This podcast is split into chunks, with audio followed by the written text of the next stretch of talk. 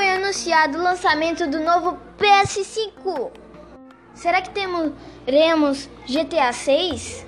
Claro que as pessoas intelectuais da internet se preocuparam mais com o design. A maioria das pessoas estão falando que parece uma cafeteira, outras falam que parece uma churrasqueira. Não sei, não estou entendendo. O fato é que eles estão competindo, enquanto a geladeira da Microsoft e a cafeteira da, da PlayStation. Da PlayStation.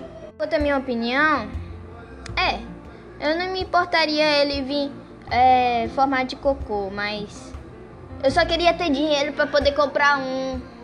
Mano, não reclama.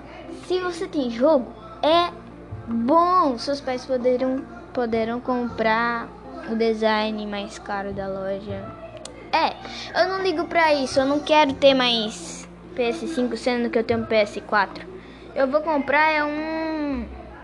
Eu quero agora comprar é um iPhone 11 que vem com. Qual é o nome? Que vem com um fogão atrás.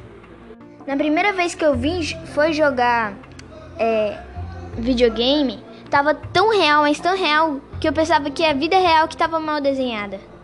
Me lembro que quando eu joguei na última vez no PS5 ou PS4, é, eu tinha só três jogos, mas me lembro que só um jogo era o preço de um rim. Antes, você podia dar um tapa no jogo e aí ele começava a funcionar quando ele dava o prego.